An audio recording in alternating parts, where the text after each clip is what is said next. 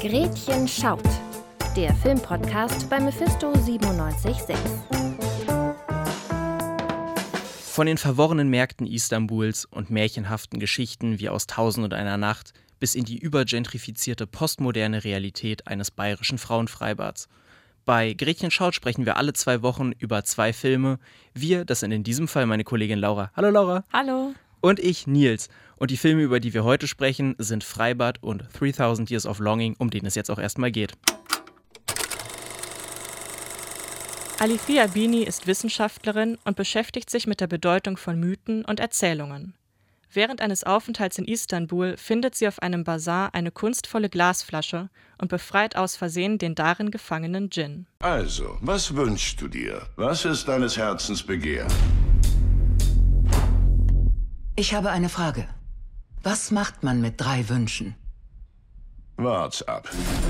Der Djinn erzählt Alifia seine Geschichte und versucht sie dazu zu bringen, sich drei Sachen zu wünschen. Nur so kann er endlich frei sein. Doch sie ist vorsichtig. Es gibt keine Geschichte über das Wünschen, die nicht auch eine Warnung enthält. Wir alle haben Wünsche. Selbst wenn sie uns verborgen bleiben.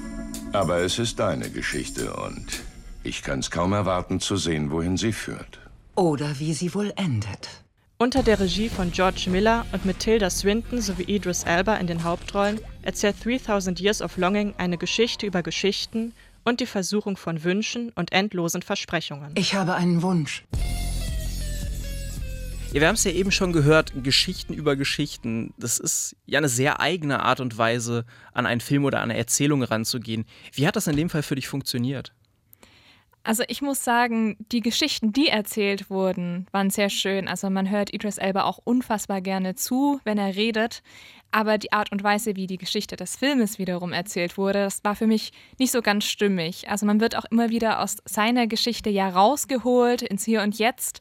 Und der Film fängt dann auch an, nachdem diese Geschichte auserzählt ist, dann noch irgendwie mehr in der Gegenwart zu erzählen und das wird dann irgendwie alles zu viel. Es hält dabei gar nicht die Spannung, die so ein Film dann eigentlich bräuchte oder die auch wirklich eine gute Geschichte bräuchte. Das fand ich sehr schade. Ja, genau, diese zwei Rahmenhandlungen, nämlich einmal die Geschichte, was ihr passiert und wie sie diesen Gene findet und dann eben der Part, wo er seine Geschichten erzählt, das sind für mich die beiden großen Kontraste in dem Film und ich gehe da voll mit dir mit, dass diese Rahmenhandlung dem Ganzen irgendwie nicht gerecht wird. Denn ich habe mich super gefreut, diese super coolen Facetten aus dem Osmanischen Reich zu sehen. Irgendwie mhm. Geschichten, die, wenn man sich so ein bisschen geschichtlich damit interessiert, vielleicht auch schon mal gehört hat und die hier eben mit so einem märchenhaften Twist umgewandelt wurden. Und das andere hätte es für mich nicht gebraucht. Ja, man war auch viel zu wenig dann in diesen einzelnen Geschichten drin, hatte ich das Gefühl. Also du warst in jeder Geschichte ein bisschen, aber du warst nicht lange genug drin, um irgendwie dich auch mit irgendeinem Charakter identifizieren zu können, weil es wurde immer dann doch in dem Moment, wo du dir dachtest, so, ach, die Person ist vielleicht ganz cool und die könnte doch den und den Charakterzug haben und ja, das kenne ich auch irgendwie. Und dann war aber auch schon wieder diese Geschichte vorbei. Und dann saß man da und hat sich gedacht, ja, gut, wohin geht dieser Film eigentlich? Was für eine Geschichte wird hier überhaupt erzählt? Das hat mich gar nicht so gestört. Ich mochte, dass das die Märchen wie so Mini-Arcs erzählt wurden, dass du kleine Stories hattest. Also klar wäre es natürlich super schön gewesen, die mehr ausgeführt zu haben.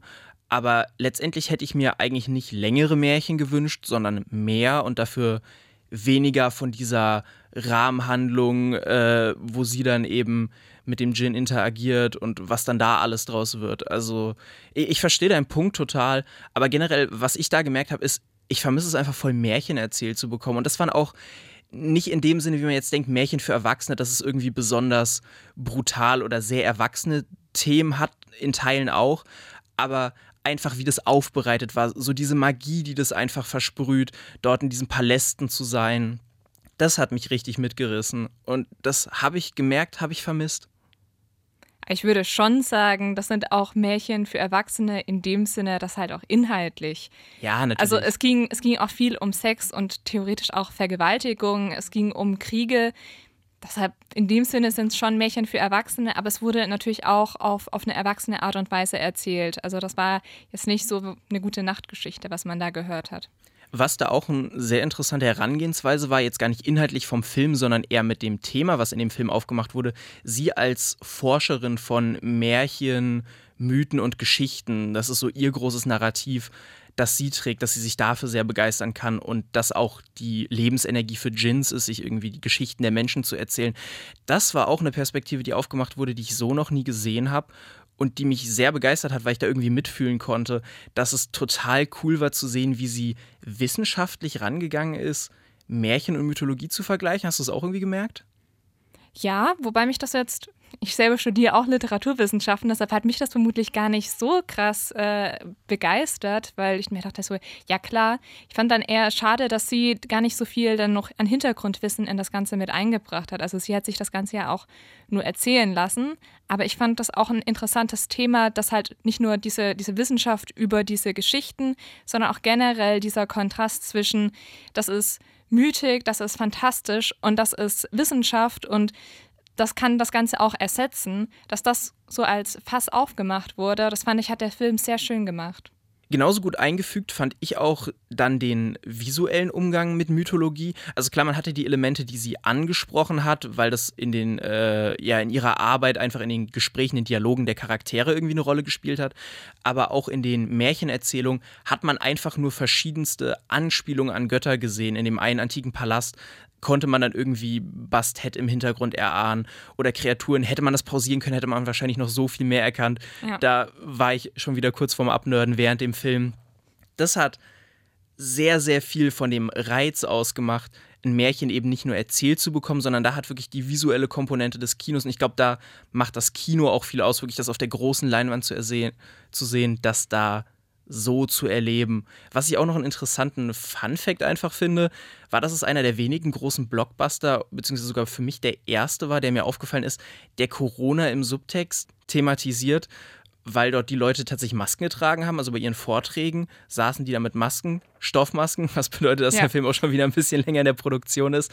Aber das fand ich im ersten Moment irgendwie verwirrend, weil das nicht gemacht wird. Aber dann habe ich mir gedacht, ja, klar, macht ja voll Sinn. Ja, aber altert dann vielleicht auch gar nicht so gut, muss man jetzt vielleicht auch so sagen. Also gerade wenn wir das jetzt schon sehen und uns denken so, ach ja, die tragen Stoffmasken, das würden wir heute so nicht mehr machen. Kann man, kann man machen, ist auf jeden Fall ein schönes Zeitzeugnis, aber ich weiß nicht, ob man das noch in 10, 20 Jahren verstehen wird. Also ich glaube, alles in allem kann man sagen, der Film erzählt eine sehr besondere und auch sehr spannende Geschichte. Vielleicht nicht auf die spannendste Art und Weise, aber grundsätzlich ist der Film, würde ich sagen, von uns beiden eine Empfehlung. In unserem nächsten Film gehen wir jetzt aber weg vom Fantastischen und hin zur Realität eines Frauenfreibads in Deutschland, in Freibad. Eigentlich ist die Stimmung im einzigen Frauenfreibad Deutschlands idyllisch. Fernab von Männerblicken können Frauen dort unbehelligt ihre Bahnen ziehen. Doch als die junge Studentin Jasmin im Burkini schwimmen geht, bleibt das nicht unkommentiert. Sind wir dafür auf die Straße gegangen? Wie sieht denn deine Tochter aus? Verschleiert die sich jetzt? Ach Kind, ach kind, du siehst so arabisch aus. Anfangs ist Jasmin die Einzige im Bikini. Doch dann entdecken auch andere verschleierte Frauen das Frauenbad für sich. Es bahnt sich ein Konflikt an, bei dem es nicht nur um Bekleidung, sondern auch um Ideologien geht. Jede Verschleierung ist eine Attacke auf uns. In unserer Kultur zeigt man sein Gesicht. Hast du jetzt Support bekommen? Also mir tun die total leid. Das sind einfach nur Opfer des Patriarchats. Definitiv. Regisseurin Doris Dörrie stellt in Freibad den Frauenkörper in den Vordergrund. Neben den Burkinis geht es dabei auch um Bodyshaming und Gender. Und nicht zuletzt um die große Frage, wann ist eine Frau eine Frau? Ja, Nils, in dem Film ging es unfassbar viel um Frauenkörper und darum, wie damit umgegangen wird. Wie fandest du ist dieser Film denn mit diesem großen Thema umgegangen? Ich fand, es wurde in vielerlei Hinsicht gut probiert, diese Thematiken respektvoll und dem Thema angemessen anzugehen. Mhm. Das große Problem, mit dem ich jetzt dann auch direkt einsteigen würde, weil man es gut daran aufmachen kann, ist, dass der Film sich in seiner Gänze zu viel vornimmt. Weil neben dem Thema Frauenkörper spielen so, so viele andere Thematiken rund um Religion, freie Entscheidung, familiärer Druck, Geschlechteridentitäten. Also quasi alles, was man sich in dem Bereich irgendwie vorstellen kann, eine Rolle, dass da das Thema Frauenkörper für mich jetzt rückblickend, und das ist ja schon ein bisschen länger her, der Film, zu kurz, nicht zu kurz gekommen ist, aber keine so prägnante Rolle hervorgenommen hat, wie du es jetzt vielleicht empfunden hast. Ich weiß nicht, war das für dich das wirklich zentrale Thema? Ja, weil der Frauenkörper wird da ja politisiert. Und es geht am Ende doch, lässt sich alles immer wieder darauf zurückführen. Und ich fand das sehr spannend. Und ich habe auch gehört, dass manche dann danach fanden, wir haben den in der Pressevorführung gesehen, dass manche dann fanden, ja, naja, es war zu viel, aber ich finde, es hat halt auch alles dazugehört. Also, dass man wirklich dann nicht nur sagt, so, ja, okay, wir reden jetzt nur, keine Ahnung, über die, die, die Ebene, jeder darf doch so aussehen, wie er will oder auch äh, Bodyshaming, sondern dass da auch wirklich dann ideologisch rangegangen wird von wegen, ja, aber ist auch ein Burkini okay? Oder ist es nur okay, wenn man jetzt nicht äh, die Topmodel-Figur hat? Und ich fand das absolut gerechtfertigt, dann da alles so mit reinzubringen. Ich sehe da deinen Punkt voll und ich finde auch die Formulierung Politisierung des Frauenkörpers hier eine sehr prägnante und treffende Beschreibung für das. Wo ich mich immer nur ein bisschen schwer tue, ist der Faktor, tut das dem gut, in die Breite zu gehen? Also, so wie du die Punkte jetzt aufgeschlüsselt hast, ist es total nachvollziehbar und auch wichtig, dass man eben diese Breite hat. Allerdings kommt es mir so vor, als würde man dann in der Konsequenz aber zu wenig in die Tiefe gehen. Und ich für meinen Geschmack habe es lieber weniger Themen, aber dafür ein bisschen facettenreicher und ausgeleuchteter zu betrachten, als dafür in die Breite zu gehen. Ich weiß nicht, ist, macht das dann auch für dich so Sinn oder findest du wirklich, dass das in der Vielfalt notwendig war. Nee, also ich verstehe da auch durchaus den Punkt. Also ich kann mich auch nicht mit allem zu identifizieren. Gerade dieses ganze Burkini-Thema, das ist was, das lese ich in der Zeitung, dass das irgendwie so ein großes Ding ist. Ich habe noch nie jemanden im Burkini gesehen. Und ich finde auch, da hätte man sich dann wirklich mehr auf so einzelne Aspekte fokussieren können, weil das auch eine Schwäche des Films war. Er hat versucht, irgendwie alles zu erzählen, aber am Ende hat man dann doch das Gefühl, eigentlich ist doch nur dieses Hauptding der Burkini gewesen. Und dadurch geht dann halt auch unter, dass dann äh, die eine Frau Schwabbelpudding genannt wird, wenn sie da durchs Freibad läuft und dass wir auch eine queere Person haben, die im Freibad arbeitet. Genau. Ja. Die bekommen dann einfach nicht die Aufmerksamkeit, die sie bräuchten. Und so spitzt sich das dann halt wieder auf eine Sache zu. Und das, muss ich sagen, ist dann halt auch wieder sehr schwarz-weiß und flach gemacht gewesen. Und was ich da auch direkt sagen wollte, natürlich haben wir diese sehr politischen und gesellschaftlich relevanten Themen in den Filmen. Und wir behandeln die jetzt natürlich auch so äh, mit dieser Schwere, die die Themen an sich haben. Aber an sich ist es natürlich auch ein Film, der sich nicht zu schade für viele plumpe Jokes. Es ist eine mhm. klassische Sommerkomödie, warum auch immer die jetzt gegen Ende des Sommers kommen muss. Der wäre wahrscheinlich vor ein, zwei Monaten, hätte der Film nochmal deutlich mehr Sinn gemacht, einfach in der Verortung des Jahres so ein bisschen. Aber ja, keine Ahnung, es ist so, so gerne ich dem Film das anrechnen möchte, dass er probiert, diese Themen aufzumachen, hat er sich für mich nicht, dann doch nicht mehr als als einfache deutsche Komödie getragen, die das mehr als Buzzword-Comedy benutzt und daher ihre Lacher generiert. Also ich weiß nicht, mir ist es jetzt nicht als besonders gesellschaftlich kritisch im Kopf geblieben. Mir leider auch nicht, aber ich muss sagen, ich fand es gut, dass auch diese ähm, Migrationsperspektive da reingekommen ist dass das nicht einfach nur so eine alte weiße Frauengeschichte wurde, die sich halt irgendwie darüber aufregen. Die es in Teilen auch war. Die, die in Teilen auch war. Die Perspektive wurde auch mit abgebildet. Aber ich fand es das gut, dass wir dann halt auch Nilam Farouk hatten, die diese Frau im Burkini gespielt hat und gesagt hat, ja, aber das ist für mich halt auch mein Leben. Und ich finde es auch wichtig, dass halt in diesem Film auch nochmal dieses Pluralistische dargestellt wird. Dass halt Frau sein so vieles heißen kann. Das war für mich auch der stärkste Punkt tatsächlich. Also so diese Diskrepanz zwischen ihr, die sich frei dafür entscheiden möchte, und ihrer Familie ja eigentlich, der das eher unangenehm ist. Und daher so ein bisschen irgendwie diese Diskrepanz aufgebaut zu sehen das möchte ich auch gar nicht kleinreden, dass der Film das gut macht. Vielleicht ist das so ein bisschen rübergekommen. Ich, das, das schätze ich sehr an dem Film. Leider geht das in diesem sehr trubelhaften, was wieder sehr gut zum Freibad passt, aber dann doch sehr beliebigen Hin und Her irgendwie unter. Ja, was man dann am Ende von diesem Film mitnimmt, oder was zumindest ich mitgenommen habe, war wirklich dieses starke Freibadgefühl, das war sehr schön, das hat dieser Film auch sehr gut gemacht.